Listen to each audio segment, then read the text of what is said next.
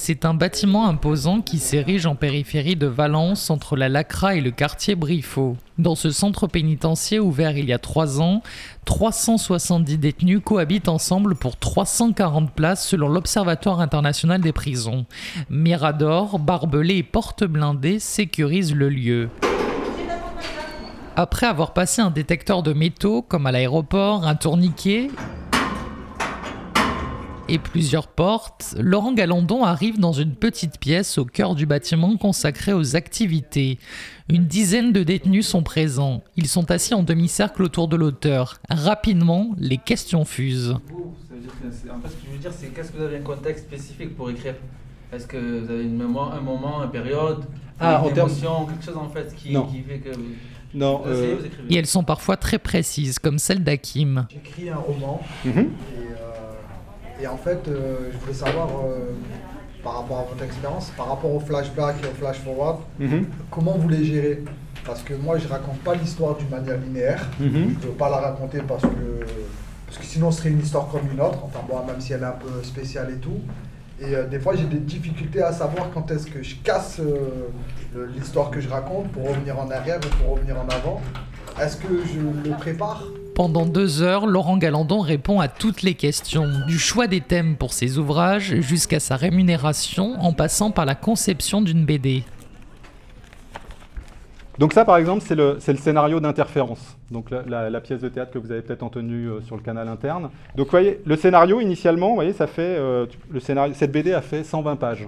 Et le scénario, dans sa forme initiale, ça fait 13 pages. Vous voyez, c'est ça le scénario.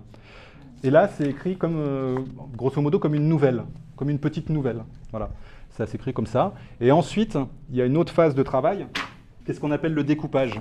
C'est pour ça que la bande dessinée, c'est vraiment un média qui est particulier, parce que c'est vraiment le, le, scénariste, il écrit l'histoire, donc il va construire une trame narrative avec des événements, des personnages, on va essayer de créer du suspense, enfin tout ce qui constitue une histoire plutôt sympa. Et après, euh, en tant que scénariste, moi je vais faire ce qu'on appelle euh, le découpage.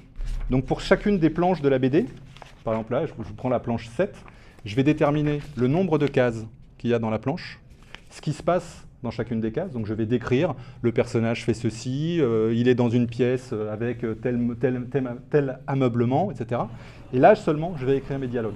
Curieux, intrigués, les neuf personnes présentes dans la salle n'en perdent pas une miette. Pour Hakim, cette rencontre lui a fait changer son regard sur le monde de la bande dessinée. C'est la première fois que je vois euh, quelqu'un qui, euh, bah, qui fait des BD. Moi, j'ai toujours pensé que ceux qui faisaient des BD, bah, bah, c'était un peu des profiteurs. Ils font des dessins, ils mettent un peu deux, trois dialogues et tout. Et en fait, non, c'est un vrai travail. C'est euh, en plus un travail de. Moi, je pensais que celui qui fait la BD, il fait l'histoire et il fait la BD. En fait, non. Dans le cas de, de Laurent et tout, il fait l'histoire. Après, il, intervient un dessinateur et tout. Et, euh, tout ce qui est le storyboard, tout ce qu'il nous a montré et tout, euh, les cases, les bulles, savoir ce qu'on va mettre, ce qu'on va pas mettre, tout ce qui est les ellipses et tout, c'est intéressant. Tout le monde a déjà dessiné un peu dans sa vie, tout le monde a déjà un peu écrit. Et euh, allier les dessins et l'écriture, c'est quelque chose de très compliqué. Moi, j'aime pas trop les BD, euh, je lis les BD que quand je suis au quartier disciplinaire, le mitard, pour faire passer le temps.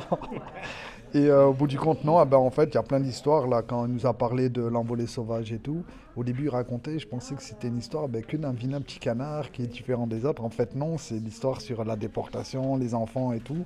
Et même là, ce que je vois, euh, ces livres sur, euh, sur l'avocat, ça a l'air intéressant. La Venise de Dahomey, l'enfant maudit. Donc, en fait, ouais, c'est ben, c'est un art comme un autre. hein.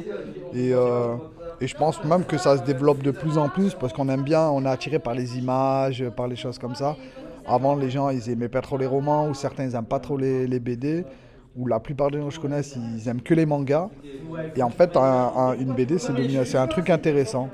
C'est plus le vieux truc qu'on donne aux gamins. Bah tiens, ta BD, tiens, c'est Tintin, Spirou et tout. Maintenant, bah, il y a des BD pour adultes. euh, et voilà. Lui aussi s'essaye à l'écriture. Il rédige un livre et c'est aussi un moyen pour lui de se confier. c'est un peu trans- euh, transmettre quelque chose, passer à la postérité, ou, ou des fois on peut dire des choses sur des livres qu'on peut pas dire dans la réalité, ou l'inverse ou quoi. Donc euh, ouais, c'est un peu ouvrir le livre de son cœur et, et l'écrire pour que les gens le connaissent et tout. Et les détenus ne manquent pas d'humour. Moi j'ai mon petit scénario. À quelle adresse je l'envoie L'horloge tourne et les gardiens viennent interrompre la rencontre. En prison, le temps est compté. Laurent Galandon est raccompagné dehors.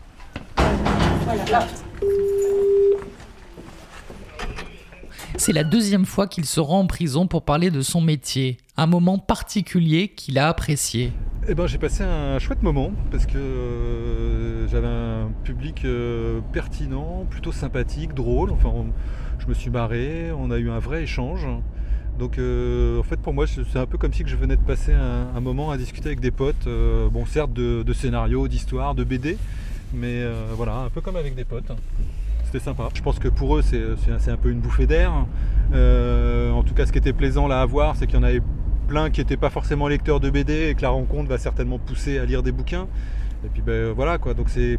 Je- j'imagine que pour eux c'est une bouffée d'air quoi. Voilà, un petit moment euh, où ils sortent un peu de leur, euh, de, leur quotidien. Après, c'est toujours un peu comme on parlait avec euh, les encadrants en partant, c'est toujours un peu surprenant parce qu'on se demande qu'est-ce qu'ils font là quoi. Alors qu'ils sont sympas, souriants, vifs, on se dit merde, qu'est-ce qu'ils font là quoi. Un échange fort, déconnecté du quotidien, autant pour l'auteur que pour les détenus.